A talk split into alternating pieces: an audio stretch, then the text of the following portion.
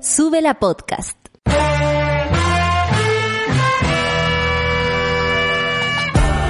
Cuando despiertas en otra sintonía, ves las cosas que otros no ven. Si a veces sientes que estás viviendo en Mordor, o como diría mi abuelita, te sientes como chancho en misa, este es tu lugar. Bienvenido al grupo de contención más diverso de la historia. Para ser parte, solo debes escuchar al resto, participar a tu manera, reír fuerte y comprometerte a buscar más misioneros para esta comunidad. Agarra tu taza y sírvete un buen café con nata, que ya está aquí nuestra guía espiritual, Natalia Valdebenito. 9 con 4 minutos y empezamos el café con nata del día de hoy. Saludo a todas las monas, a todos los monos, a todos los mones quienes tuvieron un fin de semana tal vez difícil, algunos otros más descansaditos. En fin, a veces amaina y a veces no suelta la cosa, hay que decirlo. Esto no da tregua. Vamos a nuestra carta sinóptica, ¿les parece? Yo aquí me convierto en la mujer del tiempo y les cuento que hoy Santiago tiene 14 grados, va a estar cubierto, o sea, feo el día finalmente. Y la temperatura, como me dijo mi asistente de de la temperatura no sube, estamos pegaditos en los 6 grados, qué cosa más rica vivir en Santiago.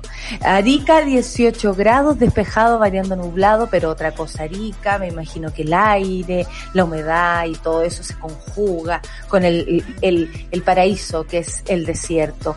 La Serena, 14 grados nubosidad parcial. Temuco, ahora nos vamos para el sur. Temuco, 9 grados y nubosidad parcial. Torres del Paine, menos 4 grados, nublado y niebla. O sea, además no se va a ver, vas a estar cagado de frío, pezoneado y eh, vas a tener una, una visual tal vez un poco más preocupante. Juan Fernández, 15 grados nublado, ocasionalmente nubosidad parcial. En Juan Fernández, tanto como en Isla de Pascua, empezaron las clases.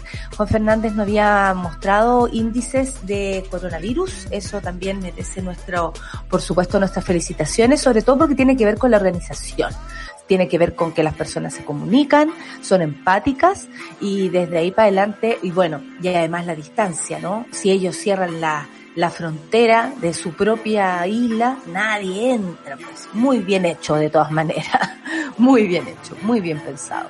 Eh, sabemos que el MinSal reportó 116 casos ayer de personas fallecidas por coronavirus y contagios totales se acercan a los 300.000.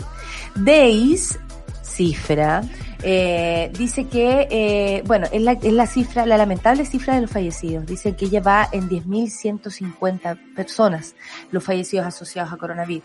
Postergación de créditos hipotecarios, eso en otra, en otro ámbito de la noticia, pero vaya que no sirve de nada para andar bien con las enfermedades o los resfriados también temporales, porque uno a veces se, se destapa las patas y amanece resfriada y amanece asustada, tengo coronavirus y viene toda la situación postergación de crédito hipotecario, préstamos blandos y subsidios, la medida que el gobierno o el Estado prestamista da para la clase media. Gobierno y Congreso acuerdan alternativa a proyecto de postnatal de emergencia. Eso fue eh, celebrado como una buena noticia.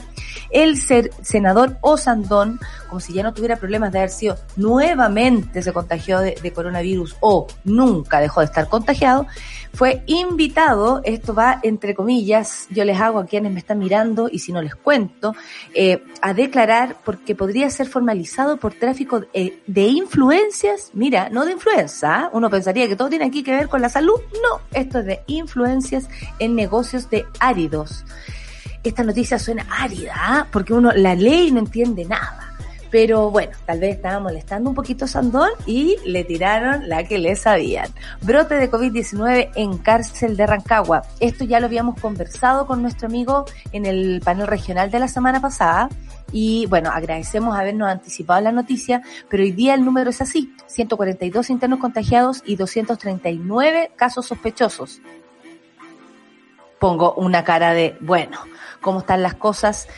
Eh, ahí nos contaba el, amigo de, Rancagua, nos decía que trasladaron a presos a la, a, la, a la cárcel de Rancagua y al parecer iban ya contagiados. Entonces obviamente eso produjo que en la misma cárcel de Rancagua, que si había o no habían casos, explotara la situación.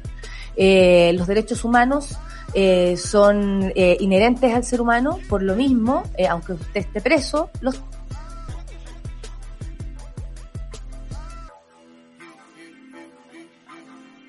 Mira, me quedé pegada, eh, pero me quedé pegada en una posición eh, bien decente, ¿ah? porque uno siempre se queda pegado como en la transición de una emoción, así como, bueno, yo le iba a contar, y ahí uno se queda.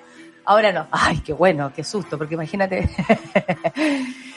ay, en otras noticias, y esto también es triste. Fallece el séptimo trabajador de Codelco por COVID-19. En menos de 24 horas han sido dos trabajadores los que han fallecido producto del virus. Esto también habla de poco cuidado respecto a las personas y al seguir laburando, laburando, laburando sin parar.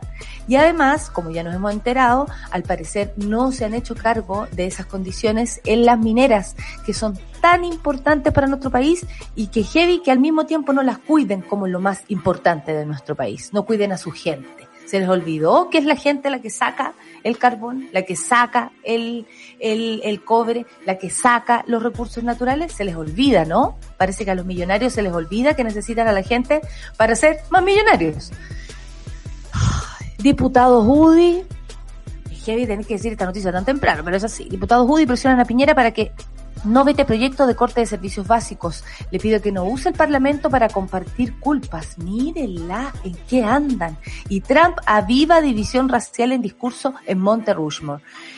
A ver, ¿qué significará esto? ¿Qué pasó en Monte Rushmore? Eh, ¿Y qué pasó con Kanye West? Bueno, otra historia, bebé. Son las nueve con diez minutos y por supuesto que no vamos a ir a escuchar a Kanye West, vamos a escuchar a Javier Amena y su nueva canción, Corazón Astral, Café con Nata en su vela.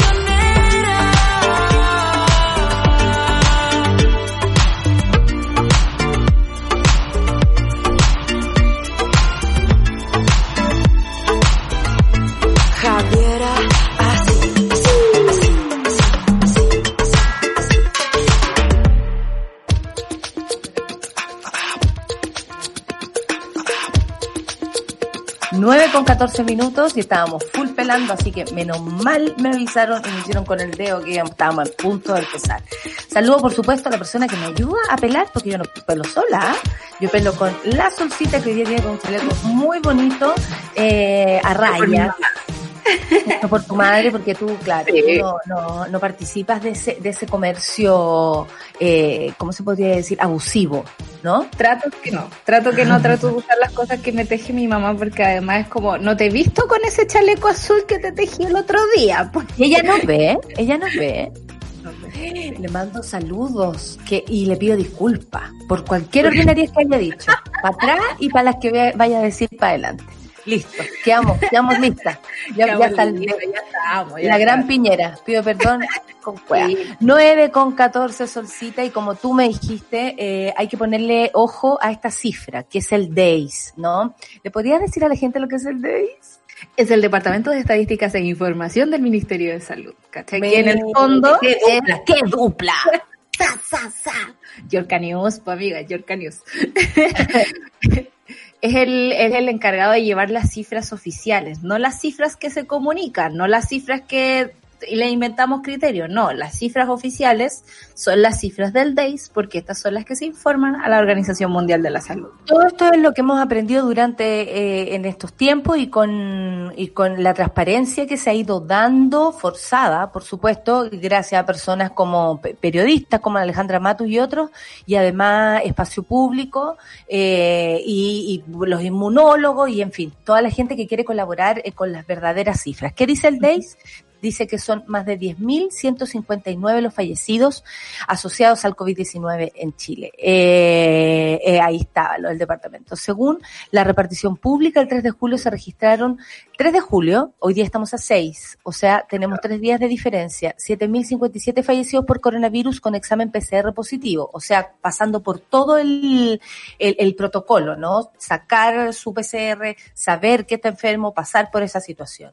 En tantos otros 3 1.102 decesos corresponden a casos probables o sospechosos de ser COVID positivo. Esto quiere decir que tal vez quedó en duda el examen, no ha salido el resultado eh, o, o, no se hizo. digamos, te dice todo el rato que eres COVID positivo. Claro, pero no pasó por el, por el otro protocolo de los 7.000, que estaban ya informados con su PCR positivo. Al realizar una comparación, dicen, de las defunciones registradas e informadas en los últimos cinco años en Chile, o sea, desde el 2015 al 2020, 2016, perdón, al 2020, se observa que a partir del mes de mayo del 2020 existe un aumento por sobre el promedio de los cuatro años anteriores. Bueno, esto podría ser llamativo, pero eh, es real nomás, porque lo sabemos. O sea, antiguamente ni siquiera nos enterábamos de la cantidad de fallecidos por día por cualquier cosa. Y hoy día ya sabemos que por cierta enfermedad, sabiendo que hay un montón de cosas también y razones por las cuales uno podría llegar a fallecer, esta vez se, mm, se, se ve este aumento por sobre los cuatro años anteriores. Las defunciones acumuladas del año 2020 entre los meses de enero a junio equivalen a un 21% más de defunciones en relación al promedio de defunciones acumuladas en el mismo periodo de los años 2016 al 2019. Un cuanto eh, al mes de junio sigue un proceso de tributación. La tasa de mortalidad del mes de junio presenta un aumento, atención, del 46% comparada con el promedio del mismo mes del año al 2016 al 2019. O sea, es este año el que presenta el aumento exponencial, así como ¡ah! que realmente llama la atención. Eh, esto de acuerdo a las cifras del DEI, sumando casos confirmados y probables, la región metropolitana concentra la mayor tasa de mortalidad con un 66.3%. Eso, por supuesto, es debido a la gran cantidad de contagiados, porque aquí, aquí están. Seguida de las regiones de Antofagasta, eso, eso bien lo sabíamos. Qué lamentable, ¿no? Porque es un 38.4% y de Tarapacá, o sea, al ladito 31.8%. Esa sería como a grandes rasgos, porque sabemos, por supuesto, que cada región tiene sus fallecidos. Por ejemplo, si a alguien le interesaría, a ver si tenemos gente tanto escuchándonos en la región de los lagos, 83 defunciones, por ejemplo, que representa un 5.7%. O sea, existe, existe, por ejemplo, si ustedes lo buscan, existe, ¿ah? si quieren saber a propósito de sus regiones. Eh, es importante el informe del DAIS porque nos da una, una, una, cifra más consolidada y más real de la magnitud de la pandemia en Chile. Eh, es importante también quizás preguntar qué tan atrasado está el informe diario con respecto, digamos, a lo que se reporta, porque ayer el ministro París eh, reportó cerca de 6.100 y tantas fallecimientos y en el informe del DAIS vamos en 7.057. Entonces me da la impresión de que hay un desfase ahí que tiene que ver con esto que hace el DAIS, ¿no? Que es como de confirmar, reconfirmar, revisar eh, certificados, revisar eh, los exámenes y cruzar esa información y sacar el, el consolidado. Y lo otro aquí importante es lo que Alejandra Matu siempre nos dijo, ¿no? hay que calcular el exceso de muertes. Y eso en Chile, digamos, se supone que no todos los años son iguales. Se supone que de repente hay una explosión de gripe porcina, por ejemplo, o de algún tipo de alergia. Y esas variaciones también están está en, estadística, también están contabilizadas. Y en este caso, el aumento de fallecimientos, ese exceso del que se hablaba, era demasiado grande como para suponer que en Chile morían de 30 personas todos los días, como en los primeros informes de, de Mañalich, ¿no? Así que es importante, por muy atrasado que llegue, por mucho que lo tiren a última hora los domingos, es importante leer el informe del DEIS y estar un poco más atento a, la, a las cifras reales de, lo, de, de, la magnitud de la Y también entender por qué se demoran esas cifras sí. reales. Creo que es súper bueno porque eh, es tanta la desconfianza que uno empieza a no entender Claro. Ya después ni siquiera los informes, porque te, te cambian las reglas en el uh -huh. camino, ¿no? Que yo creo que es una de las bajezas más grandes que ha ocurrido durante todo este sí. tiempo. Ahora vamos, ahora tiene que ir a consultar apenas tenga un síntoma. No, antes no, antes tenía que quedarse en su casa. Ahora es grave hasta para los niños. Antes no, antes a los niños, a los jóvenes les iba a dar como un resfrío común y después, y resulta que hemos visto que hay personas adultas que tienen un resfrío común que es como un, que es coronavirus y hemos visto personas jóvenes que han tenido varias complicaciones respecto a esto. Entonces, claro. como no hay certeza, tenemos mucha eh, incertidumbre y mucha desconfianza. Entonces, bueno saber por qué se demora, eh, lo, lo la importancia también de esto. La demora no significa necesariamente que haya una irregularidad. Probablemente claro. ese tiempo que se toma el DAIS o, o, o cualquier otro estamento que quiera eh, hacer mediciones tiene que ver con hacerlo de manera seria. Y desde ese lugar sí tenemos que tener, comillas, la paciencia para entender cómo son las cosas y, y, y mejor eh, no pegarle el grito en el cielo sin entender eh, la, las cosas como, como son. Y, y, y, creo que es súper importante ir entendiendo. No teníamos idea, por ejemplo, antes lo que era el DAYS, no teníamos claro. idea cuánta gente se moría ni al año, no nos importaba. Entonces, si empezamos en esa situación, obviamente nos estamos enterando de cosas nuevas y no podemos claro. darlas por hecho tampoco. Así como, ah, no, pero es que esto es... No, estamos aprendiendo, esto es un proceso. Y el Estado mismo ha tenido que acelerarse. Este trabajo que hacía el DEIS de cotejar las muertes, como compararlas con el registro civil, hacer toda esa, esa junta de datos, antes se demoraba años, ahora se está demorando semanas. Y eso es bueno porque en el fondo tiene que ver con actualizar eh, el Estado también, actualizar los sistemas. Necesitamos esa información rápido para poder actuar rápido. Si lo que no, nos molestó fue la cuchufleta inicial, es como darnos datos como raros, de cambiarnos el sistema, el mismo día de hoy, antes te decían al menos de qué días correspondían los eh, informes de fallecimientos que el registro civil te estaba contando ahora. Ahora solo te tiran el número y no sabes de qué días fueron. Entonces, esa, esa eh, laxitud de los datos no nos hace bien, digamos, ni a la democracia ni a la confianza de los ciudadanos con respecto a sus autoridades. Por eso es importante el informe del DEIS, porque finalmente esa es la información oficial que luego se va a la Organización Mundial de la Salud. Y ahí es como los periodistas preguntan a cada rato, eh, bueno, ¿cuál es, la, ¿cuál es la cifra que ustedes están informando para allá? ¿La que nos cuentan a nosotros en el informe diario, la que sale en el noticiario o la que informa el DEIS? Exactamente. Oye, otra cosa que nos dejó ayer eh, bastante, mmm, yo creo que calientes durante todo el día comentando esta situación y, y, no lo digo caliente, yo sé, muchos pensaron caliente de sexualidad. No, estoy caliente, hablando caliente. de esa, esa, es otro, esa, es otra, esa es otra calentura. Estamos hablando de que para venir al sur, para hacer como el pico el amor, hay que venir al sur. No, el punto es que ayer eh, y eso también es un poco desagradable, ¿no? Ver al presidente en, eh, dando, como se está preparando para decir algo, ya, ¿qué va a decir? Esto es como la ayuda a la clase media, ¿no? Estábamos todos la clase media esperando a ver qué nos decía eh, el presidente. Yo no sé por qué hace este protección a clase media, de hecho, hashtag protección clase media, así se llama la situación. Y yo no sé por qué, con tanta, con, con tanto, y lo sabemos, con tanto riesgo a contagio, en fin, y al toqueteo, porque los vimos después de, de esta jornada, conversando súper de cerca, en fin. Tanta gente convocada. Yo no sé para qué sirve Blumel atrás que estaba con todos sus compañeros, viste, con los grandes maceteros, quedó justo, pero así como entre medio de los maceteros. Fue con todo su equipo, Blumel. Mira, Mira, y ahí en la fotografía se ve claramente Blumel y su eh, y, compañía. Creo que jamás, después de todo este de este gobierno, no voy a poder tener nunca un gomero en mi casa. O sea, va a ser un mal recuerdo todo. Tan lindo. Qué desgracia, porque son tan lindos los gomeros. La, rama del gomero, la hoja del gomero como grande. Oye, eh, y bueno, yo, yo quedé un poco así como paté porque dije tanta gente, eh, mucha gente también, eh, por ejemplo, con el, o sea, del oficialismo, digo, eh, una amiga mía, eh, Pepa Hoffman, estaba la señora Núñez, eh, esposa del señor Monkever, pero uno tampoco entiende por qué tanta gente, Moreira, eh, en esta situación. O sea, yo creo que también aquí hay una suerte como de, oye, te puedo acompañar, eh, vengan, se oh. autoriza que vengan tales personas. ¿Por qué? ¿Por qué? ¿Cuál es la señal? Aparte que estaba hablando el presidente y yo de repente no caché que era mi amiga Pepa Hoffman la que estaba ahí.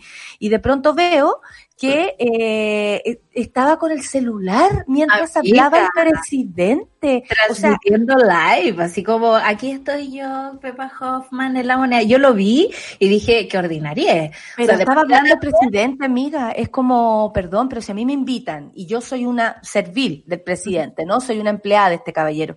Lo mínimo es que quedarme piola, pues mientras el gallo habla, y luego sacar, eh, si tú fueras comediante, si fueras una persona que no le gusta esta situación, saca el celular porque es una falta de respeto. Por último, quieres decir algo, me imagino yo. Pero desde este punto de vista, eh, era extraño que lo hiciera como durante la misma conferencia de prensa. No sé, son cosas, son gestos que uno no comprende con una, con, con algo tan grave que está ocurriendo. Ese es el punto. Y sobre todo, pues, hay, hay, hay, dos cositas extras que en el fondo es como, uno, la ropa de domingo, perdón, pero es que, domingo, Ay, se levantaron en pijama, se levantaron en pijama para ir a la moneda. Y lo segundo es que por parte del oficialismo existe esta necesidad de que los funcionarios públicos tienen que estar trabajando, tienen que estar en primera fila, tienen que estar dando el ejemplo de que tenemos que volver a una nueva normalidad, aunque ahora, digamos, ya no puedan usar el término. Y eso para mí es complicado, porque yo no necesito al presidente con 20 decanes atrás hablando. Necesita al presidente hablando y respondiendo preguntas, cosa que tampoco hizo ayer. Tampoco, si no, no se atreven, porque responder preguntas es, eh, eh, empezar con el tirito. Sí, la, el medicamento durará hasta que te caigas quieto. Estas familias van a tener más alivio con estos créditos, dijo, en el que habrían tenido retirando el 10% de sus fondos previsionales. Eso lo dijo por la insistencia de la gente, porque esta es la gente la que está insistiendo con retirar su 10% del ahorro que hizo la persona. No están hablando del ahorro tuyo. No te quiero tu plata, yo quiero la mía. O lo que entendí era mi plata. Entonces, ayer el presidente Sebastián Piñera, con un ballet, básicamente, como con su ballet, eh, anunció el plan de protección para la clase media enfocado en créditos blandos, postergación del pago de créditos hipotecarios, ampliación del subsidio de arriendo y una reapertura para postular a créditos para financiar el acceso a la educación superior. De aquí empezaron todos los que saben del CAE, empezaron con ese mismo suspiro que te mandaste tú. Piñera explicó, yo no, a mí no me funciona mucho la explicación de Piñera, yo me, empiezo a perder, creo que tengo con él ahora una especie de negación, igual que con las matemáticas, como que no, yo no cuento ni el vuelto porque es posible que me equivoque. Entonces, yo creo que eso tiene eh, el problema de Jacinto, ¿no? El señor que escribe los discursos de Piñera, que en el fondo ya eh, se repiten tanto que uno ya los deja de escuchar. Y tanto la misma idea, como tres veces la misma idea en el mismo discurso, o sea, yo creo que, que, que, que, bueno, está considerando que nos subestiman a todos, que no podemos entender a la primera, pero no sé quién es el que no entiende. Eh, bueno, eso no te proyectes, bebé. Piñera explicó que dicha iniciativa contó con la participación de muchos sectores, ¿ah? Muchos, especialmente de los partidos de Chile Vamos. Puta, buena noticia, dije yo. Pero que también se da en el marco del acuerdo con la oposición. ¿Cuál? ¿Cuál? Eh, en base al objetivo de avanzar en protección social, la recuperación económica y hacer de, de eh, por esto, por este medio, la responsabilidad fiscal. Por otro lado, el presidente apuntó que el gobierno ya se encuentra, ya, ya, ya.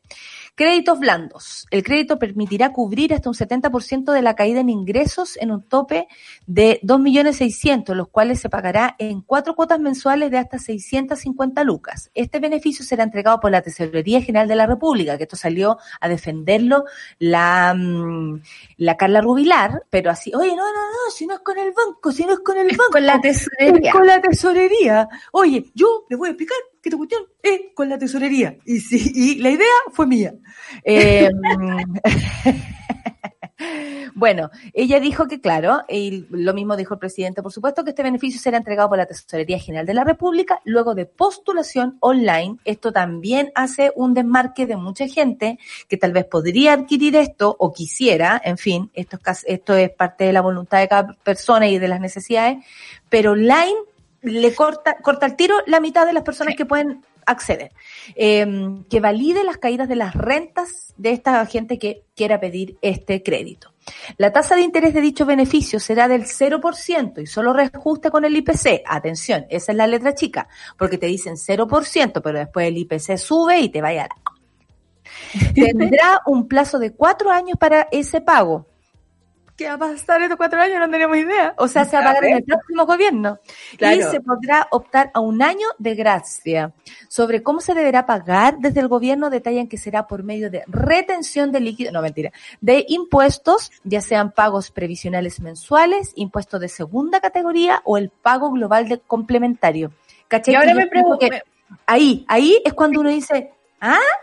Claro, porque en el fondo yo lo estuve pensando porque estábamos viendo el tema de las boletas que funciona de la misma forma con la tesorería. Uno postula, te dicen un monto en el que te pueden prestar y te prestan a tres años eh, con devolución a través de tus impuestos. Pero tú sabes si vas a estar boleteando la, el próximo año, sabes si vas a tener la renta para poder pagarlo. Yo eh, traté de buscar así como existe una forma de ir a la tesorería y pagar tu deuda, ¿cachai? Yo, que soy ñurda con los números, de verdad, todavía no entiendo muy bien cómo va a funcionar, porque si es a través de descuento, créanme que la devolución de impuestos es algo súper importante para un montón de, de, familias, ¿no? Que en el fondo tiene que ver o con sea, eso. era lo único que teníamos los que boleteábamos. Claro, y ahora... Era como lo único, así como el gran mes de nuestra vida, era el, sí. el mes que nos devolvía la devolución de impuestos, porque sabíamos que pese a no estar contratados, al menos teníamos una devolución llegando un mes del año. Claro, que en el fondo te, te, servía para pagar deuda, para ir al dentista, para Pero arreglar aquí, aquí cuando se pone raro, Soncita, porque será por medio de retención de impuestos, ya sean pagos provisionales o mensuales, impuestos de segunda categoría. Ahí se pone todo raro, y como dice una periodista muy avesada, paren con los créditos, concha tu madre.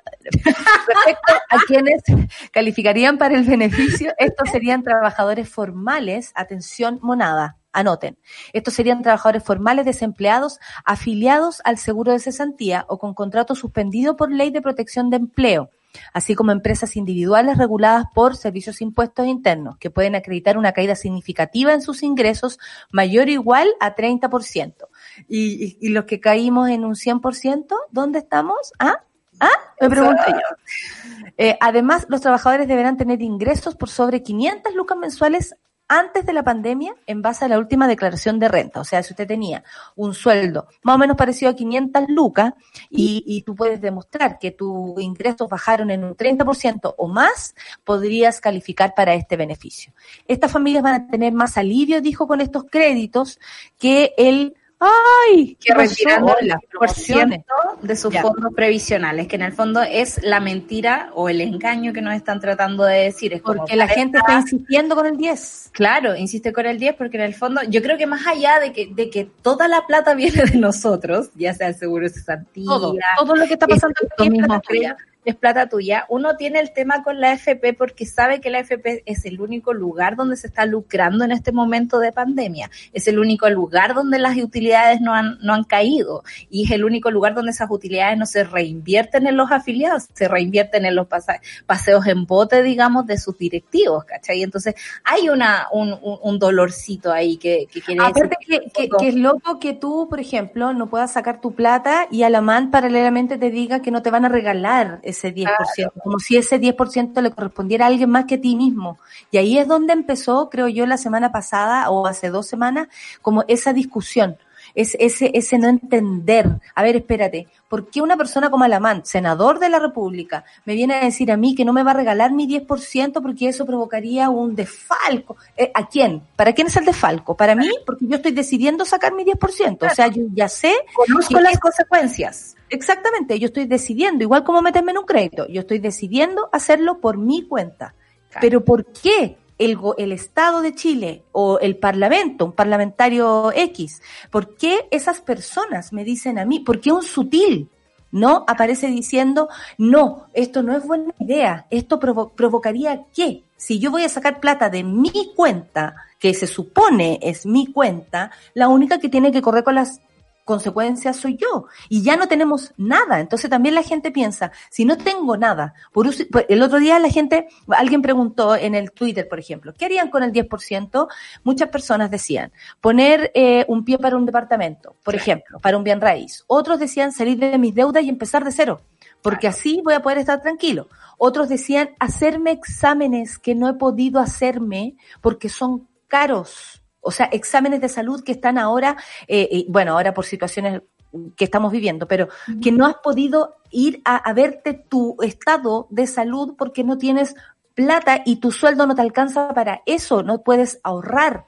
O sea, la gente en su cabeza tiene, y cada ser humano tiene planes distintos para sus propias necesidades. Entonces también ahí el presidente y todos, porque es el presidente, el parlamento, todos, se están pasando por el aro eh, la, la eh, eh, ¿cómo se llama esto? La, como la, la, posibilidad de cada uno de tomar sus propias decisiones. Ahí uno dice, oye, parecemos pendejos, weón, hay que esperar autorización. Exactamente, hay que esperar autorización para que me den plata mía. Entonces ahí es donde la gente queda como pegada en la pared y, eso creo que nos está pasando a todos. Y además uno dice, de nuevo, tú misma me dijiste, los que sabemos del CAE, cuando escuchamos esto, nos dimos cuenta que es otro crédito más si todavía no pago el que ya tenía, weón. No, sí, mira, y esto es lo pues la única forma que podría algo salvarse es que no termine en la banca, pero como decía mi tía Charo, la banca nunca pierde, amigos nunca. Y esta gente tiene, digamos, sus inversiones ahí. Entonces yo me imagino que esto debe ser un negocio para alguien. La administración de esto tiene que ver con un negocio para alguien. Eh, Ricardo Lago se lo entregó a los bancos. No sabemos a quién se lo va a entregar eh, Sebastián Piñera en este caso. Y todo tiene... A él, a él mismo. A él mismo. Bueno, y van a tener que pagarme a mi casa. Eh, otra de las medidas anunciadas es la posibilidad de postergar el pago de los dividendos de los créditos hipotecarios por medio de una garantía estatal. Esto tras el gobierno llegar a un acuerdo con la banca, a propósito de lo que hablábamos. En esa línea los bancos, porque uno hace el crédito con el banco para conseguir un crédito hipotecario, deberán crear un mecanismo para facilitar este beneficio que permitirá postergar el pago de hasta seis dividendos o lo que falte para completar ese número para aquellos clientes que hayan postergado ya previamente los dividendos. La garantía entregada obligará al fisco, dijo el presidente, a cubrir un porcentaje de la pérdida en caso de mora y ejecución de la hipoteca y tendrá una vigencia de 48 meses de de la postergación del crédito. Una vez más, no hay ayuda. Aquí La, ayuda, tú te ayudáis solo, hijo, ¿ya? Yo te voy a prestar plata y usted se ayuda y va a tener que pagarme igual. Y bueno, seguir pechando y después dice la, mi amiga eh, Pepa eh, que no queremos que la gente dependa del Estado. ¿Y esto qué es? ¿Esto qué es? Me estás obligando a depender del Estado. Sí, y Créditos hipotecarios para la primera vivienda, propiedad residenciales con un valor menor a las 10.000 UF y eh, de acuerdo a la tasación original, que no tengan mora no superior a 29 días por parte, son parte de los requisitos para acogerse a la medida. O sea, ¿qué es una mora de 29 días? En este momento yo tengo una mora de 29 días con mi arriendo porque lo acabo de pagar. el arriendo del mes. Por lo tanto, hasta el próximo mes, cuando llegue mi sueldo y yo pago mi arriendo, esa es mora. Es como el periodo, no es mora. Mm. ¿Cachai? Es, lo que te demoras en pagar. Claro. O sea, es una deuda, es, tu tiempo, es tu tiempo. Es, tiempo.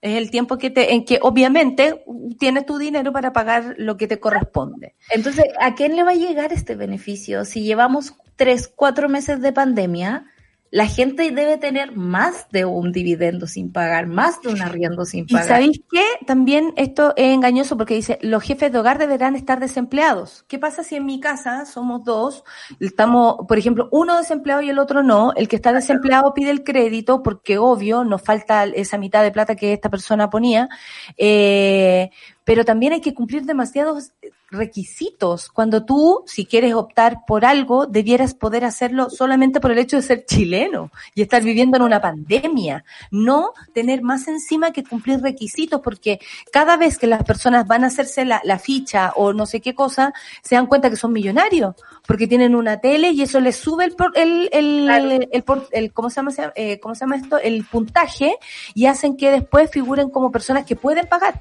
que están súper bien, que no hay problema. Bueno, arriendo. Se ampliará el subsidio de arriendo a la clase media a través de una nueva postulación dirigida a grupos familiares de ingresos bajos y medios con caída comprobada de ingresos superiores al 30% que no han obtenido con anterioridad el subsidio de arriendo y que no están cubiertos por la segunda entrega del ingreso de emergencia familiar. Hay un enredo aquí, porque ahora me... hay gente que se inscribió para el ingreso familiar y no le llegó. Y otra gente que no tiene idea por qué le llegó. Ahora, hay gente también que se le vio eh, afectado su propia ficha, digamos, y que movieron los montos de una forma que dicen, bueno, pertenezco. Ayer, de hecho, veía a una persona así como trabajando en la calle y mostraba el papel y decía, yo soy del 40% más vulnerable y a mí no me llegó el ingreso familiar de emergencia. Entonces, yo me pregunto, ¿quién decide? ¿Quién es como, quién tiene el sistema máster de todo este asunto para poder discriminar. Si te dieron el ingreso familiar de emergencia, entonces no tienes subsidio de arriendo, entonces podéis postular a esto, pero en realidad el crédito te sirve para esto otro, pero en realidad te subió la plata, por lo tanto no podéis, ¿cachai? Es como el monito de Shrek, ¿cachai? Mm. Eh, Porque si tú haces lo que te, yo te digo, vas a poder adquirir un crédito con la posibilidad de que yo de verdad, tú me debas para siempre tu vida entera. La iniciativa que considera eh, 50 mil pesos subsidio para arrendar y por un plazo de tres meses tendrá un costo total de 30 millones de dólares. Bueno, eso es como para pasarnos la, boleta, ¿no? Además, aumentará el monto a asignar de 120 mil pesos a 150 mil pesos mensuales aproximadamente y se empleará el valor máximo del arriendo de 315 a 400 mil pesos. Y en educación, eso también nos importa. Antes de irnos a la pausa, porque ya viene nuestra invitada, se abrirá un nuevo proceso excepcional de postulación al crédito para la educación superior para estudiantes que no cuenten con otro beneficio o préstamo estudiantil y que hayan visto menoscabada su situación financiera posteriormente al último proceso de postulación a beneficios estudiantiles de marzo 2020.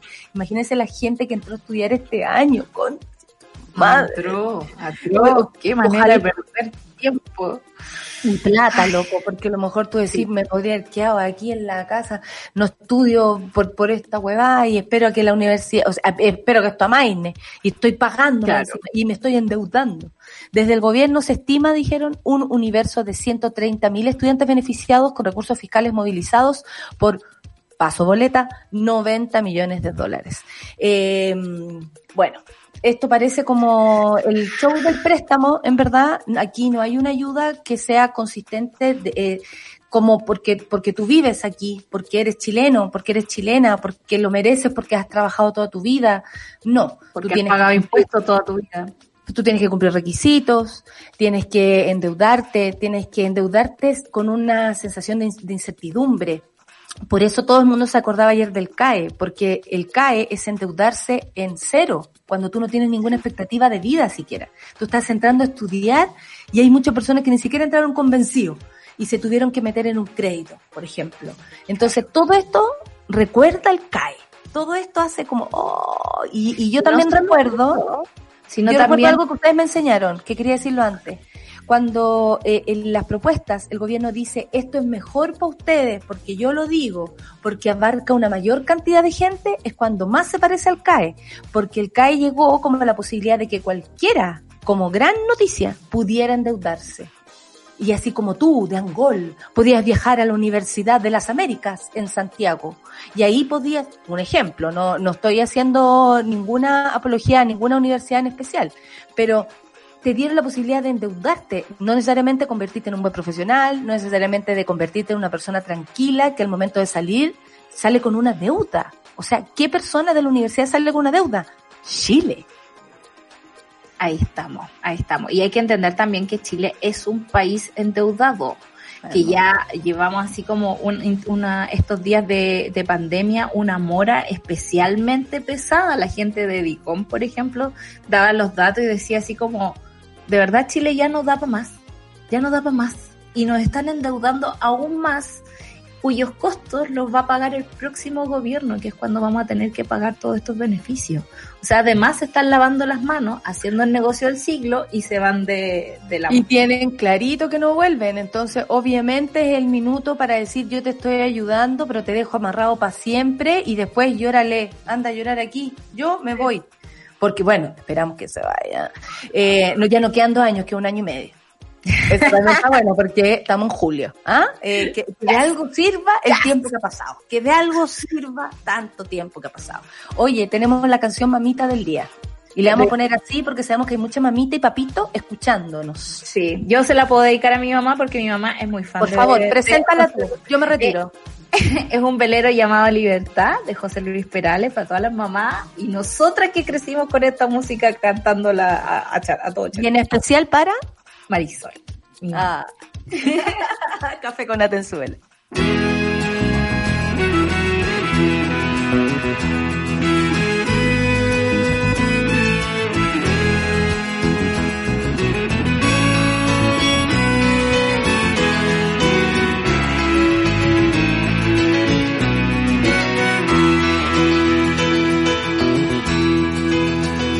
Ayer se fue tomó sus cosas y se puso a navegar. Una camisa, un pantalón vaquero y una canción. ¿Dónde irá? ¿Dónde irá? Se despidió y decidió batirse en duelo con el mar y recorrer el mundo en su velero y navegar, na, na, na, navegar. Y se marchó y a su barco le llamó libertad. Y en el cielo descubrió gaviotas y pintó estelas en el mar. Y se marchó su barco le llamó libertad. Y en el cielo descubrió gaviotas y pintó estelas en el mar.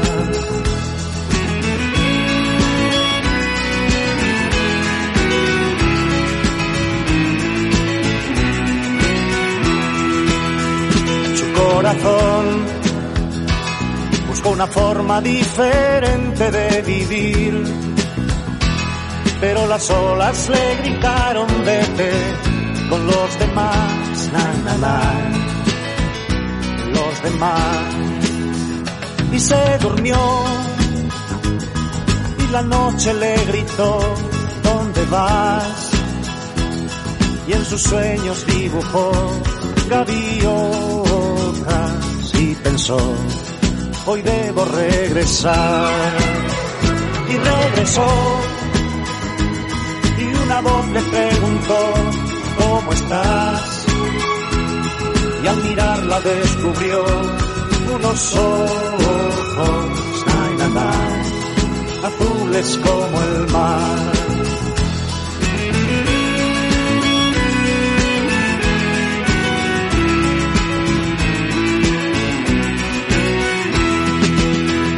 Y regresó una voz le preguntó, ¿cómo estás? Y al mirarla descubrió unos ojos, azules como el mar. y se marchó. Y a su barco le llamó libertad. Y en el cielo descubrió gaviotas pintó estelas en el mar.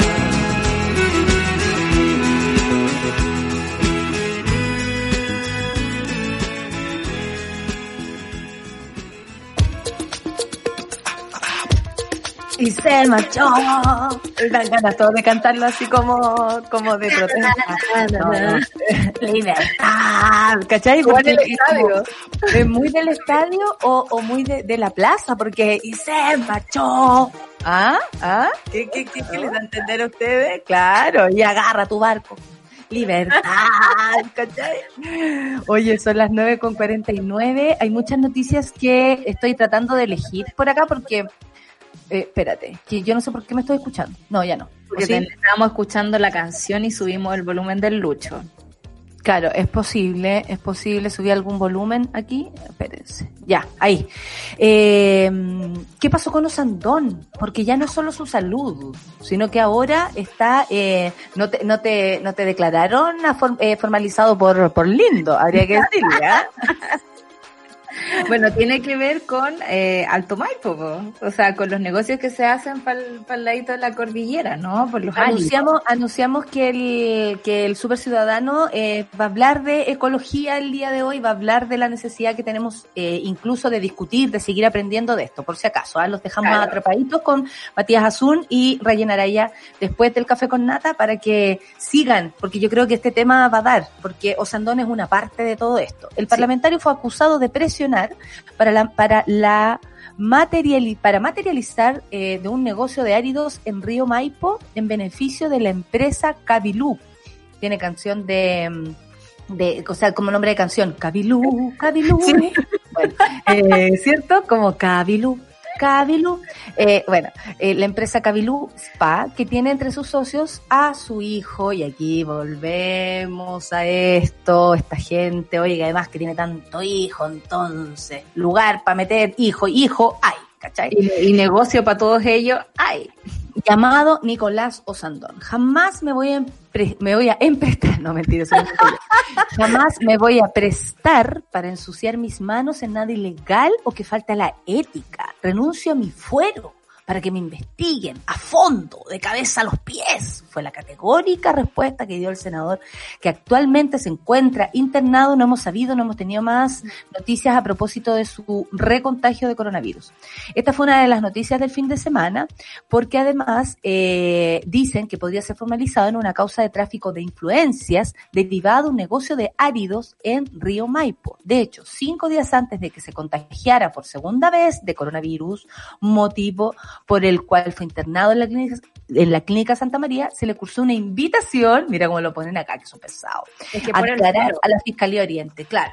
Una Claro, invitación. mientras tenga fuero, va a ser invitación. Si él decide salirse del fuero, como promete, digamos, para que logremos hacer la investigación, entonces no solo será invitado, sino que será, eh, digamos, le van a mandar una cartita de invitación. Prueba, prueba de tu. Promete, promete. Y, y, y Osandón, promete, promete. Un amor, todo un amor eterno. Ya, yo, yo, yo creo esta canción de mamita, esa es una canción de mamita un poco más. Ambra. Ambra, por eso jura. Ya. Eh, eso lo vamos a cantar. Ese es de tía, claro, esa es la canción de tía. No es de mamá, es de tía. Específicamente los hechos remontan al 9 de noviembre del 2018, cuando su primo y alcalde de Pirque, Cristian Balmaceda, lo denunció por presuntamente ejercer una serie de presiones contra él y otros integrantes del Consejo Municipal en beneficio de la empresa Calibú Spa.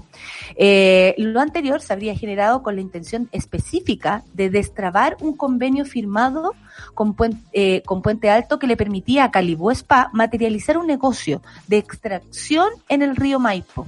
Todo lo cual se habría ejercido de acuerdo a lo que aseguró Balmaceda, el alcalde de primo. Pirque, primo de este gallo, porque son todos primos, hermanos en la cosa. Eh, todo, eh, cual había ejercido de acuerdo a lo que aseguró el señor Primo, sin transparentar que uno de los socios de esta empresa era el hijo del senador Nicolás Osandón, lo que configuraría el delito de tráfico de influencias. Pese que en junio del año pasado un curso, en curso se le invitó a declarar al no poder ser citado por su fuero parlamentario, como explicó la solcita, el trámite no se afectó porque a los pocos días Osandón se recontagió de coronavirus y tuvo que ser internado. El senador se defiende, dice que lo revisen de la cabeza a los pies, que lo den vuelta, ¿ah? que le hagan así y a ver qué sale de lo que está diciendo. Eh, incluso aseguró estar dispuesto a, a, renunciar a su fuero parlamentario para que lo investiguen como corresponde. Esa es la noticia de Osandón y con esa entrada, imagínate qué ordinarias que somos, ¿ah? pero apareció en este momento, entonces yo la tengo que recibir eh, a pesar de estar hablando de, de primo, de alcalde, claro, de, de hijo, de un río de apellidos eh, eh, con hartas S y Rs y, y, y, vinosas y apellidos de calle, eh, con ustedes aquí en nuestro programa, como siempre, una amiga más, eh, Alejandra Matus, ¿estás por ahí? Te escucho, vale. A ver. Aquí estoy. Eh, oye, Ale, si hay que te voy a preguntar algo personal, ¿estás cansada? ¿Cómo estás, Ale? Porque te deben llamar todo el día y todo el mundo te imagina en tu pieza de Nueva York haciendo, pero justicia. Entonces, ¿estás cansada, Ale? Eh, sí, estoy cansada, la verdad. eh, más que nada, más que por, por, por hacer las maldades que hago, sino que por... Eh, porque soy soldado, pues entonces me llaman de, de, las radios pequeñitas y dice, ¿cómo le voy a decir que no? Y le digo que sí a todo el mundo, pero... Otra canción, me agoto. Soldado del amor. Soldado del amor. Del amor. Soldada de la justicia. Oye, bueno, y se van todos menos Claro. una. Eh, eso no más quería decirlo porque soy desubicada. Eh, son las 9.55, Ale. Y bueno, contigo queremos hablar, por supuesto, de, de todo lo que tú has ido informando. El fin de semana estuvo la noticia de Miami, por ejemplo, de, de evidenciar de la cantidad de vuelos que están saliendo a un país que además es altísimo en, en contagio. Entonces, particularmente en esa zona, claro. y no se ahí. mucho. Sí, pero sé que particularmente en esa zona, o sea, en Florida, digamos, en el estado Florida, de Florida, claro. grande, eh, no solamente porque en Miami están haciendo la vida normal, te diré. Entonces también tiene que ver con cómo se lo están tomando diferentes Piñera y, y Trump, finalmente, ¿no? Sí, pues, sí, ya les, les voy a explicar. Ah, ¿Vamos a ir a una pausa, dijeron? No, te estamos Ah, ya te entendí. Explícanos, espérate, empecemos con tema Miami. Bájale Ya, la, la- ya. el sonido al Eh, no, se ¿te me apareció un... Allá. Eh, me apareció Bien. una pantalla aquí de un error, ya. ¿Qué tengo que bajar? No, te El- están hackeando. A Luis. te están Están hackeando. hackeando. Ahí Oye, donde A Luis tenés que ¿y bajar eso cómo lo hago? ¿Cómo lo hago? En la, en la pantallita de Luis hay unos tres Ya. puntitos. Tú Ya. apoyas esos tres puntitos y, Ahí. y ahí está el volumen. Ya, listo. Ahora sí. escucha mejor. Ya. Ahora sí. Viste, y tú nos vayas a escuchar y no vayas a estar ah, ah. Ya, tema Bueno, Miami. como les, como les la conté la otra vez, el, eh, la ventaja, pero también eh, eh, problema en este minuto, la ventaja de Estados Unidos es que el presidente no, no manda, digamos, manda poquito, manda, manda en una proporción. Los que mandan en realidad son los gobernadores de cada estado. Y así cada estado ha tomado decisiones distintas respecto de la pandemia. El de Nueva York nos tuvo en cuarentena estricta por tres meses y gracias a eso se logró bajar a, a los niveles mínimos eh, los fallecidos y contagiados y ahora están en un plan de, re- de- de reactivación pero muy lento y eh, en fase, Frenándose. ¿Cierto? Frenándose, ¿no? O sea, van- Y, ta- y- y ahí, claro, y ahí con la, ahí- y ahí con, con la advertencia de que si esto se vuelve a disparar, chao, digamos, dos para dentro de nuevo. Eh, pero en, en los estados, sobre todo en los estados eh, republicanos, que le tienden a hacer más caso a su presidente, eh, han tomado otras medidas y el estado de la Florida, que si bien eh, relajó rápidamente las medidas, más rápido de lo que de lo aconsejable, y entonces se le vino la llamada y temida segunda ola. Mm. Y como se vino la segunda ola, eh, eh, los contagios eh, aumentaron rápidamente en todo el estado, pero particularmente en Miami-Dade, en el condado al que llegan los vuelos. y tanto fue así que, bueno, tuvieron que reinstaurar algunas medidas, no, no las cuarentenas todavía estrictas que debieran hacer, pero este fin de semana cerraron las playas y eh, pusieron toque de queda ayer, me parece. Entonces, eh, si, uno, si uno vuelve en el tiempo hacia atrás, hacia los momentos en que Chile dijo, vamos a cerrar las fronteras, eh, las personas que venían de, en el momento en que, se, en que todos entendimos que se habían cerrado las fronteras, mm. las personas que veían, venían de los países con más alto contagio, en teoría tenían que hacer cuarentena estricta. O sea que también, también era medio chamullo porque lo que te hacen es firmar un papelito. Eh, y ahora, eh, digamos, yo me enteré, gracias a mis espías, me enteré de los vuelos a Miami que van llenos, eh, sobre todo por el fin de semana largo ese que mm. hubo entre medio. Eh, pero además a una zona de alto contagio. Y de vuelta eh, se les pide lo mismo que siempre, digamos, una declaración jurada, o sea, se deja la voluntad de la persona hacer cuarentena si no tiene síntomas. Y si viene con fiebre y viene con síntomas, la pregunta es, ¿qué se hace? No sé qué están haciendo en ese caso. Eh, si los llevan a una, si los llevaran a una residencia sanitaria, eh, significaría que están ocupando los recursos públicos eh, por una acción voluntaria que ellos pudieron haber evitado.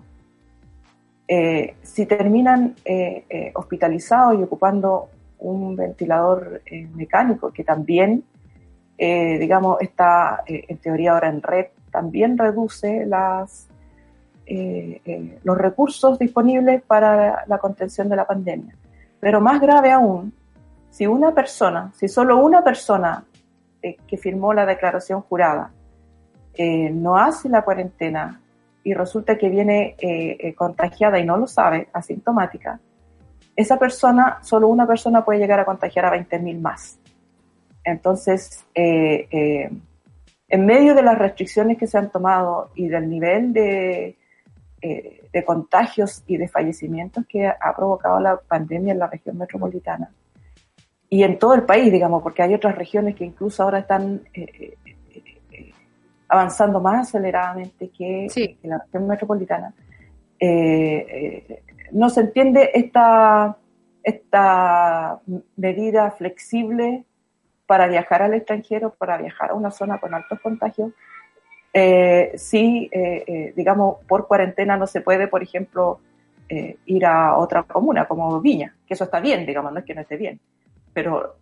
Pero no se entiende la lógica, Pero no se entiende, no se entiende que, que, se prohíba ir a Viña y que no se prohíba ir a Miami. Oye, Ale, son las 10 con un minuto, nos vamos a la pausa, vamos a escuchar una canción que se llama ¿Qué hiciste? de la Yorca, eso podría ir para ti también, te lo podemos dedicar. ¿Qué hiciste, Ale, o qué hiciste, Piñera? Honestamente ya no se sabe a quién eh, hay que ir. Bueno, qué bueno que estamos contigo, Ale Matus. Seguiremos conversando en el próximo bloque. Nos vamos a, eh, para que te tomes un cafecito, no sé, cualquier Aquí lo tengo, aquí lo tengo. Ah, perfecto. Estamos con nuestro café con nata. Muy bien. nuestro hombre deconstruido. ¿Te lo hizo? vale la pena, chiquilla. Un consejo de Alematus. Un consejo, no se la hice, la dejo. ¿Qué hiciste, Yorka? Café con nata en suela. Tengo una extraña sensación. Se apodera demasiado de mi cuerpo y de mi corazón. Tengo un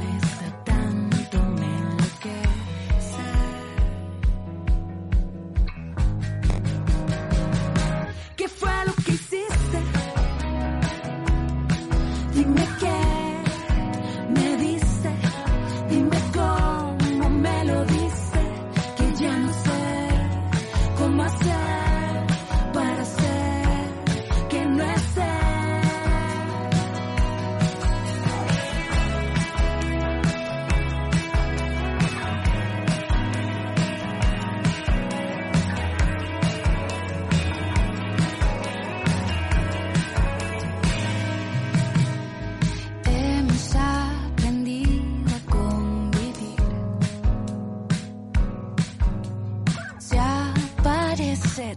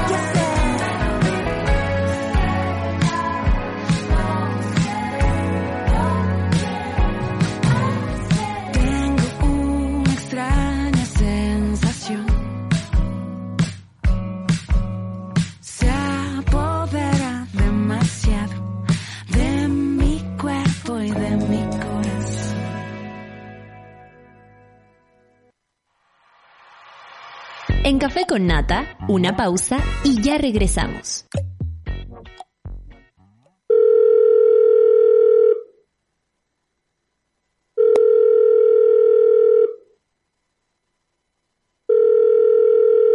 En la mayoría de los casos de abuso sexual durante la infancia, la víctima puede llegar a esperar hasta 20 años para atreverse a hablar. Ayúdanos a que no tengan que esperar ni un día más. Hazte socio hoy en www.paralaconfianza.org para que ninguna llamada quede sin contestar. Fundación para la Confianza. Escudo Ámbar es una cerveza diferente a las demás. Su cuerpo es robusto, con carácter. Tiene un color cobrizo que la hace distinta. Y malta caramelo para un sabor tostado único.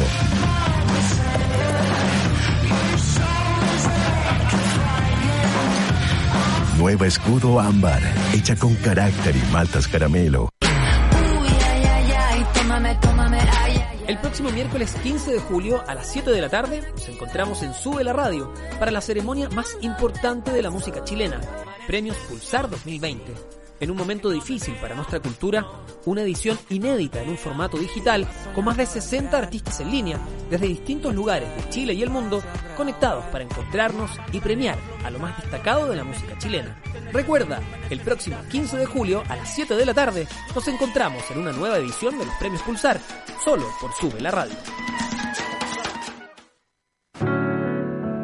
Súmate a Sube la Club Sé parte de nuestra comunidad de socios porque hoy Más que nunca, necesitamos periodismo independiente y medios que te informen y acompañen.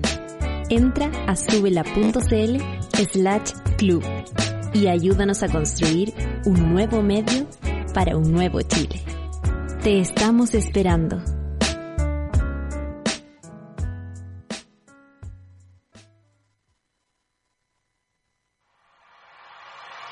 Ya estamos de vuelta en Café con Nata. Claro que sí. No tengo nada, no tengo la... Ahí está, nada. Premios Pulsar 2020, miércoles 15 de julio a las 19 horas, solo por Sube la Radio, Premios Pulsar. La ceremonia más importante de la música chilena presenta este año una nueva edición inédita en formato digital, obviamente. Hoy más que nunca nuestra música cobra sentido y no podemos dejar de premiarla. Sigue la transmisión de los Premios Pulsar con más de 60 artistas nacionales, todas las generaciones, todas juntos, juntos y juntas, interpretando clásicos de nuestro cancionero nacional. Celebra a los ganadores del próximo miércoles 15 de julio a las 19 horas. Premios Pulsar 2020, solo por subela.cl. No vamos con cortina porque tenemos a la Ale ahí, ya lo sabemos, aquí está con nosotros. Ale Matu, estábamos pero atosigándola de preguntas, incluso personales, ¿ah? Yo me aprovecho. Ale, ¿sabes qué queríamos preguntarte? Tú tienes un libro, eh, además, muy clarificador de lo que son las AFP. Eh, quienes hemos tenido ese libro en las manos, eh, podemos incluso hacernos una idea un poco más amplia de la cagada que, por supuesto, tenemos en nuestro país, como tú siempre, revelando las cagadas. ¿ah? La gente pide el 10% de, de, su, de su ahorro en AFP.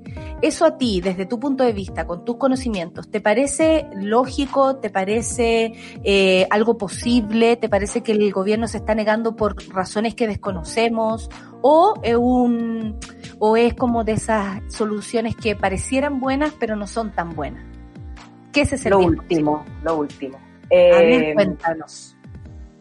Eh, aunque entiendo, yo entiendo y, y, a mí me pasa lo mismo, digamos, como cotizante, eh, sobre todo, ni he visto eh, cuánto bajó el supuesto fondo, no lo he visto, o sea, no, no, no me quiero hacer ese daño, pero, pero tengo una amiga se recuperaron, que, se recuperaron. Una amiga, claro, una amiga que, argentina, que empezó a trabajar en Chile y había, ¿cómo se llama? Acumulado o ahorrado, entre comillas, 800 mil pesos y ahora quedó en 200 mil pesos. Así que, ve, im, imagínense el, el claro, daño, imagínense proporcionalmente. proporcionalmente.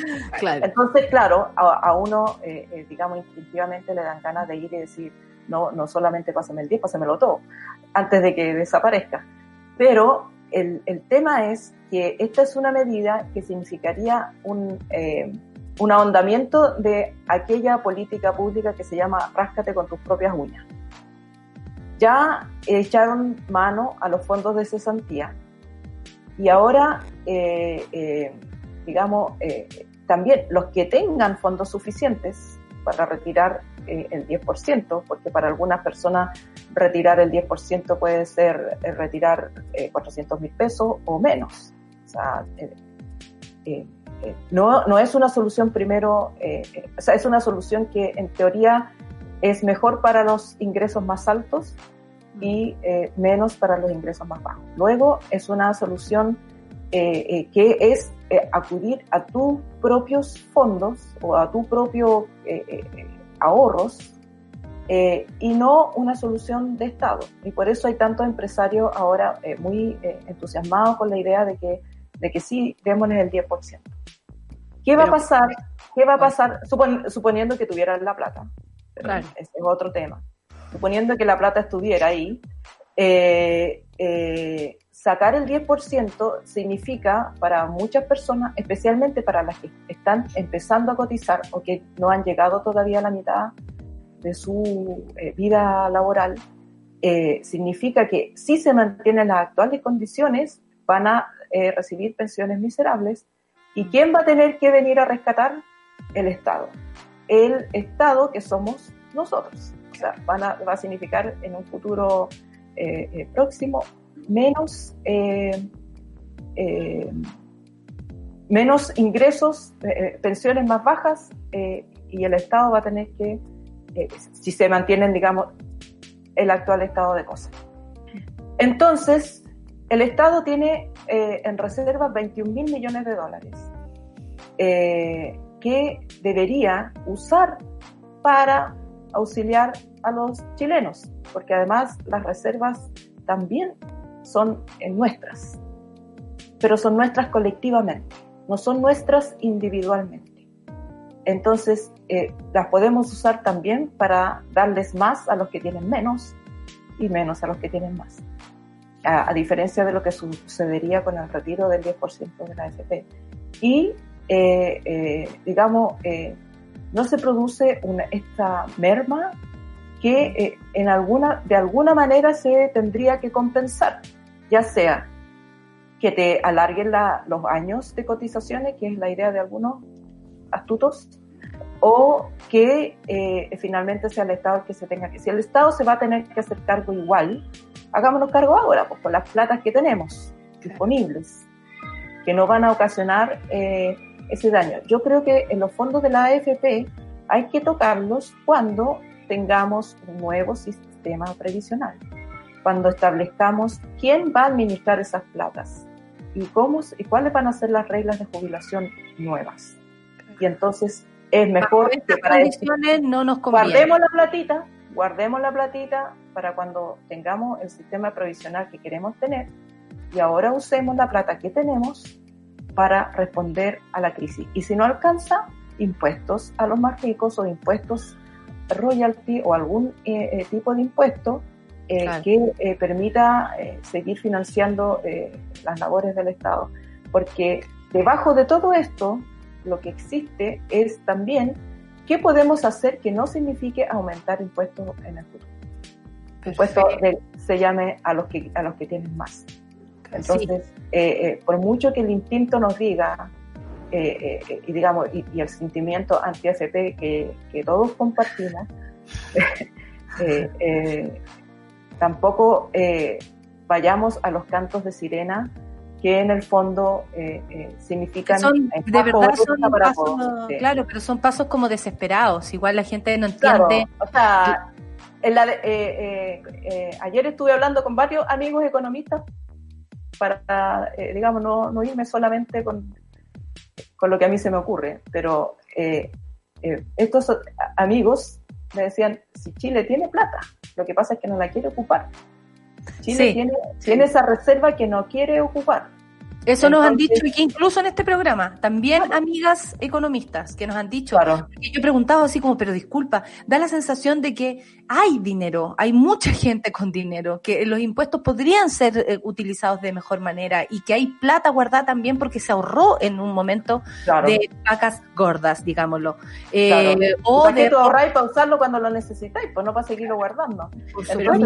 mientras la gente se seguía endeudando también, porque en el fondo... Bueno, y ahora que la las medidas eh, eh, para clase media eh, son más deuda. Entonces, en el fondo, por mucho que sean deudas en mejores condiciones, por mucho que te digan, bueno, si no la puede pagar, después no la va a pagar porque va a ser tatita Estado el que, le, que se la va a garantizar, bueno, el Estado son nuestras platas, pues son las platas que tenemos o que deberíamos tener para educación, para salud, para... ¿Qué va a pasar después cuando pase la pandemia y vengan las demandas eh, sociales, las demandas de lleno, bueno, no hay plata porque eh, la gastamos con la pandemia. No, Chile tiene reservas para emergencias, usemos las reservas. Y si se acaba la reserva, impuestos. Esos serían los caminos más justos de la vida. claro, los Oye, de la vida. Oye, Ale, avancemos porque no podemos dejar de, preguntarte, bueno, ¿en qué estás ahora? ¿Cuál es la investigación que vas a hacer? Eh, vas a estar en constante eh, comunicación con Chile, ya lo estás, lo decías, estás dando muchas entrevistas, medios grandes, medios chicos, a todos, la Ale, regalá. Y eso es lo más lindo de ti, regalá, lo más lindo de ti. Vas a estar en un programa de televisión también prontamente. Eh, yo creo que a la gente le, le, te lo va a agradecer mucho porque eh, te cree, es una opinión eh, eh, creíble y qué bueno que se participe en algo así tan popular como la televisión. Em, pero ¿en qué estamos ahora, Alematus? ¿Cuál es, ¿Qué es lo que a ti te tiene preocupada? Porque tú estás viendo en la situación en la que estamos, los números bajan, suben, también es un poco relativo este éxito que trata de, de apropiarse el gobierno, en fin, sus ganas, ¿no? Como decía el otro día el ministro, tenemos ganas de darles buenas noticias y era como, no, pues mí no son ganas, aquí son... Guárdense las ganas. ¿En qué andas, Alematus? Bueno, eh, respecto de la pandemia, igual eh, atenta, pues atenta a, lo que está pasando, eh, sobre todo atenta a que estos pequeños, como les decía hace un rato, un descanso, este es un descanso en la cima del Everest, todavía queda mucho por caminar, hay que llegar a la cima y hay que empezar a bajar. Y los que suben cerros saben, porque a veces la bajada es más difícil que la subida. Eh, eh, uno va más cansado y eh, hay más riesgo de, tirar la esponja. Mm. Entonces, Chile se demoró por lo menos un mes en, en, lograr este pequeño descanso de cuarentena. O sea, la región metropolitana, no hablemos de Chile porque hay otras regiones que, Sí, Antofagasta. Es muy distinta, claro. Antofagasta es la cueca de sus Antofagasta y sobre todo Calama, mi querido Calama. Sí. Eh, sí, ahí van, ah, así va eh, la curva de, fallecidos y el aumento de fallecidos. En, eh, en la región metropolitana, el exceso de muertes a la fecha es casi un 60% más que en tiempos normales. Eh, y ese 60% más eh, eh, se, digamos, con las medidas de cuarentena que, que, comenzaron más estrictas hace un mes, efectivamente se está desacelerando el crecimiento. No ha dejado de crecer, pero crece a una menor velocidad. Es decir, si antes teníamos semanalmente eh, eh, 2.000 eh, muertes, ahora hay 1.500, por, poner. Esos números son hipotéticos porque no me acuerdo el número exacto, pero por ahí. Entonces, no significa que haya dejado de morir mucha más gente que la esperable, sino que eh, se ha producido una pequeña baja en la velocidad. Y es bueno que eso ocurra, y es eh, eh, síntoma de que la gente en general, cuando puede, se queda en la casa y se cuida y es una respuesta al sacrificio de la gente. Mm. Pero tampoco significa que de, este descanso, vuelvo a decir, en la punta del Everest tú puedas salir y tirarte en caída libre eh, porque el chancacazo va a ser como lo que está pasando en Florida ahora. claro, si, si tú eh, relajas la medida demasiado pronto, va a pasar lo que está pasando ahora en el estado de la Florida, que se vuelve, eh, eh, digamos, se reactiva rápidamente, es muy rápido, y, digamos, tienes que tomar medidas más duras que las anteriores, y tiene un costo, pues tiene un costo en vidas y en, y en enfermedades graves que son evitables. Mm. Entonces, lo que, lo que este este desaceleramiento eh, significa es que hay que perseverar y que si te demoraste un mes en, llegar a, conseguir este desaceleramiento, te vas a demorar por lo menos otro mes en llegar, en, bajar. ¿Qué significa bajar? Que se produzca o, que, eh, la cantidad de, de enfermos graves, la cantidad de fallecidos sea similar o muy cercana a la esperable para este periodo en tiempos normales. Perfecto. Todavía estamos muy lejos, pero muy lejos de que eso ocurra. Y por supuesto, hay comunas y comunas. Hay comunas donde la distancia es mucho mayor, eh, eh, eh, donde este descanso, digamos, se produce aún mucho más arriba. Y aunque es un descanso igual, la bajada es más larga, como Cerro Navia, La Florida, San Ramón, San Ramón, mismo Calama. Ahora, en Calama no, no hay ningún descanso. En Calama, en, eh, digamos, eh, en la segunda región, la primera región, eh, curiosamente las regiones mineras son mm, Rancagua, las regiones, Rancagua son las regiones que están con los aumentos más sostenidos, ¿Por qué? Porque ahí la autoridad ha sido más resistente a establecer medidas eh, eh, eh, de detención de faenas, que es lo que debieran hacer. Las faenas mineras además son, son la receta para el contagio porque los mineros cohabitan todos juntos durante el turno y luego se devuelven a sus ciudades donde viven. No todos viven, por ejemplo, en Antofagasta. Viajan a Ovalle, donde también hay un, en este minuto, Ovalle que era como el oasis eh, eh, al que le pidieron, si, si, mal no recuerdan, hace un tiempo le pidieron que devolviera o que mandara a Santiago respiradores porque estaba tan bien.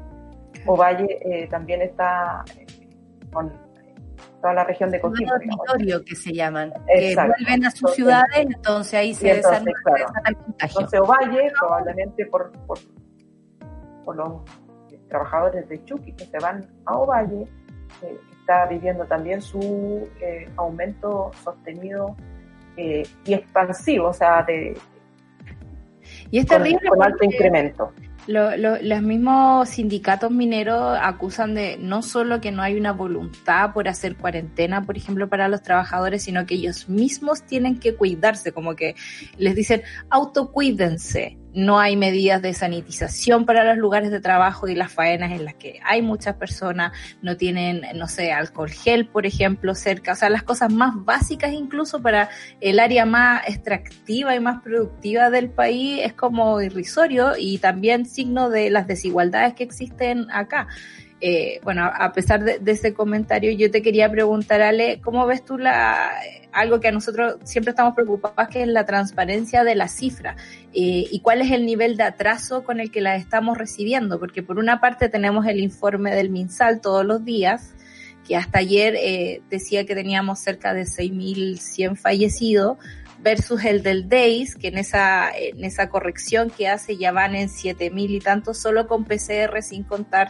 7057. Eh, 7057, sin contar los casos probables. Eh, ¿Cómo está ahí el análisis de datos? ¿Sigue siendo complicado para los científicos acceder a ello? ¿Todavía está atrasado? ¿Sigue siendo el llamado suelten los datos? Como fue la sigue, siendo, sigue, siendo, sigue siendo el llamado suelten los datos porque eh, si bien ha habido mayor entrega de información y ahora conocemos los datos del DAIS que, eh, eh, que según nos enteramos eh, estaba funcionando desde hace un buen tiempo en esa tarea, porque tampoco es claro, porque recuérdense que en algún momento el gobierno usó los datos del DAIS para desmentirme, entonces es bien enredado hacer sentido, es bien enredado hacer sentido de los datos porque no hay acceso a los datos públicos.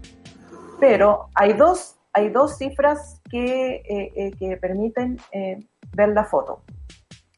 Una cifra es el DAIS que no debiera separar. No debiera separar porque todo, la, según las recomendaciones de la OMS internacional, no la chilena,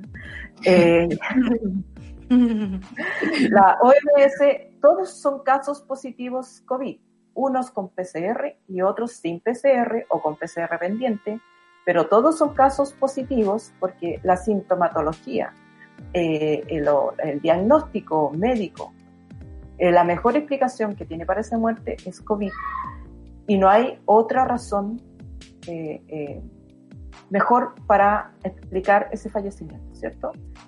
Si uno atiende a los casos COVID positivos, que el DAIS reporta son 10.500, eh, no sé cuánto, 10.500 y tal. Si uno atiende al otro cálculo que, eh, que se hace, que he estado haciendo yo con exceso de fallecidos, eh, el número que tiene, y aquí sí afecta el retraso de una semana del, del registro civil, ¿Mm? También son 10.500. A esos 10.500 eh, eh, hay que, digamos, retrasarlos una semana. Los cálculos de exceso de muertes eh, eh consistentemente hasta ahora mil, mil casos sobre lo que informa el DAIS. O sea, a esta fecha tendríamos en exceso aproximadamente 11.500 casos. Pero hay que considerar también que el exceso de muerte cuenta las muertes directas COVID que son las que registra el DEIS, más las muertes indirectas, es decir, gente que por falta de tratamiento o porque por estar los servicios sanitarios colapsados o porque, eh, eh, digamos, tuvo miedo de ir, mm. eh, fallecen como una consecuencia indirecta que también es atribuible a la pandemia, pero no fallecen directamente de haberse contagiado el virus. Entonces, yo creo que la realidad está en esos dos números, en el DEIS, que está registrando, me parece, con bastante precisión, eh, más allá de este porcentaje de error que se entiende puede haber debido a más allá, del más allá del más allá del retraso y más allá de esta eh, división semántica porque es una división semántica decir que unos son probables y que otros son confirmados porque así nos hace pensar que son menos. Son todos casos covid positivos. Eh, y así se cuentan digamos todos los países que que se rigen por las recomendaciones de la OMS los cuentan así no los cuentan, no hacen la distinción con el PCR, porque además hay que entender que el PCR también produce falsos negativos. Entonces también hay que considerar los casos que fueron diagnosticados como COVID, por ejemplo, una persona que llegó con los síntomas, que se agravó, que estuvo en un, respirador mecánico, que eh, falleció de deficiencia respiratoria aguda y que el, el PCR le salió negativo. Porque lo más probable es que ese PCR haya sido un falso negativo, porque toda la realidad y la evidencia dice que es positivo. Entonces, por eso uno no se puede guiar solo por los PCRs. Entonces, eh, eh, eh, la contabilidad correcta hoy día es que tenemos, digamos, margen de error a un lado, más de 10.000 fallecidos por COVID. Y esto es el mayor número de fallecidos en la historia de Chile respecto de cualquier tragedia, cualquier epidemia que hayamos tenido y que se haya registrado y contabilizado. En, la, pandemia del 2018, por ejemplo, la primera ola, que es la donde estamos nosotros, eh, eh, contabilizó 6.000 fallecidos. El terremoto de Valdivia, entre 1.000 y 7.000.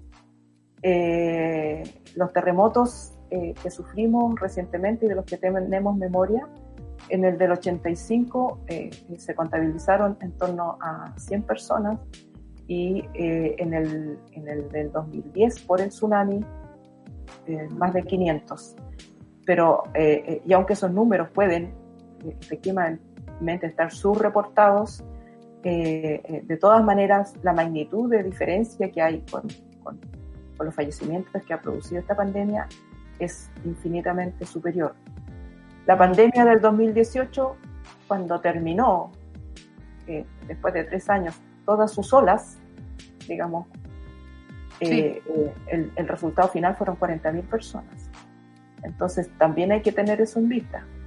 Llevamos 10.000 personas fallecidas en la primera ola. Y estamos... Por ese cálculo está haciendo Checho Porque él, no considera que estemos en pandemia, porque tal vez son muy pocos muertos en, su expresión, pero como eh, se mostró acá en el DAYS, hoy día lo estábamos conversando y como tú también has puesto la perspectiva de la cantidad y que creo que fuiste la primera persona que puso esa perspectiva, de sacar el cálculo según los muertos de 2016 para acá, ¿cachai? O sea, ni siquiera hacer como una, wow, una gran perspectiva, ni siquiera con tragedias, no había sumado este dato había sumado solamente que, oye, en el mes de marzo del año pasado fallecieron 10 y resulta que ahora 300. Mmm, interesante, pongámosle atención, o sea, era algo súper sencillo. Uno cuando te escuchaba uno decía, sí, po. O sea, lógico que había que mirar aquello para darse cuenta de que algo está pasando, porque también eh, tenemos que ser honestas y algo está pasando. Ahora tenemos que terminar, Alematus. Yo te tengo que agradecer que siempre tengas la disposición hablar con nosotras. Eh, este día jueves tenemos algo, yo voy a hablar esto en particular y otra cosa, pero que también eh, eh, tiene a la Ale como protagonista, como una de las protagonistas. El jueves tenemos el, el, bueno, uno de los estrenos, porque ya también ya se estrenó, del documental Aide y el pez volador. Tuve la posibilidad de verlo. Esto es, un, es a raíz de un reportaje que hizo Ale Matus en Plan B hace algunos años atrás. A Aide no le gustó nada esta situación, pero finalmente es lo que hizo, porque no, le gustó porque se, se daba, se contaba su historia y para ella su historia era, eh, eh, es muy, y si cuando la vean es, o sea, uno no, no sé, no se puede parar después de verlo, eh, es muy fuerte. Y se, se empieza con una investigación de un caso como es de tortura, eh, de tortura extrema en tiempos de dictadura, por supuesto. Esto está dirigido por Pachi Bustos, que también hay que darle un gran abrazo porque el documental está, es una joya desde todo punto de vista. Eh, y nada, pues Ale, eh, quería despedirme con eso porque el jueves nos encontramos a las 7 de la tarde por miradoc.cl eh, para, con Aide vamos a conversar, vamos a conversar con Emilia Schneider, vamos a conversar con la Toti Orellana y vamos a hacer un gran programa, creo yo, un gran eh, lanzamiento porque Aide lo merece, la historia lo merece, el trabajo de la Ale lo merece, el trabajo de la gente que se puso a disposición para hacer justicia lo merece y es un gran trabajo que invito a todos a ver a miradoc.cl. Eso es lo que quería decir, porque el jueves nos vamos a encontrar y, es algo muy, a ver, muy necesario de ver pese al dolor, ¿no? Porque vaya, vaya que duele, Ale. Honestamente, honestamente es wow, no sé, me agarro la cabeza. Quería despedirme con eso. ¿Quieres decir algo para terminar? Sí, muchas gracias. Eh, sí, es muy eh, doloroso, eh, pero también da mucha esperanza en la humanidad. Mm. De, las personas que hicieron cosas para que hubiera justicia contra todo diagnóstico o contra todo cálculo de probabilidades de éxito. Exactamente, y ahí se, entiende, ahí se entiende lo que, está, lo que tú haces, Ale, y la insistencia, que a pesar de recibir portazo, recibir portazo, eh, la gente va en pos de la justicia y, y, se consigue eh, con mucha dificultad, ahí también el, el, documental lo muestra, pero es tan importante el trabajo que haces tú también. Y verte ahí en ese documental es muy estremecedor por lo demás, quiero decírtelo. Así que gracias a los Pandramatus, nos vemos el jueves en mirador.cl para este lanzamiento y por todo. Pues, gracias por las noticias de Miami, gracias por las noticias de la AFP, nos dejaste todo. Miami. Bueno, y en la próxima hablamos de Kanye West y todo lo que está pasando. ¿Ya? Esa, esa nos vamos para la próxima. Muchas gracias, Ale. Hoy día está en el programa, eh, Mentiras Verdaderas. Sí, hoy día estoy en Mentiras Verdaderas, acompáñenme. Por supuesto. No sola con los trolls. No, listo. ya, lo dijiste. Ya, Espérate nomás, aquí también hay un ejército. Un beso alemán. Muchas gracias. Chao. Hoy ahí la saluda Matías Azun, la saluda la Rayena Araya, por supuesto, por supuesto. ciudadanos que vienen a continuación. Eh, bueno, una gran conversación con Ale Matus, que como siempre tiene tan buena disposición a conversar. Y Rayen, nada, pues como que hablamos de varios temas. Eh, fue súper enriquecedora la conversación, ¿cierto, Solcita? Sí, estamos felices siempre. Sí, como aclarando puntos. esperamos, esperamos el día de la conexión de Ale Matus. Sí. Lo tenemos en la agenda. Sí, absolutamente, somos trending topic también. Oye, Rayen, ¿qué el señor, eh, el señor Greenpeace ahí? ¿ah? Está, muy de señor hoy día, ¿te has fijado? Muy enchaquetado, está como no para... abajo, no sabemos qué pasa Yo probablemente que venía con la máscara. No quiero ver. Probablemente en pijama pero no necesitamos tanta información a esta hora. Lo que necesitamos es saber que no se no quiere. Lo que necesitamos saber es que hoy día creo que tenemos una versión más seria de nuestro super ciudadano Matías Azun y tiene que ver con que, para variar, las noticias que tenemos no son nada buenas.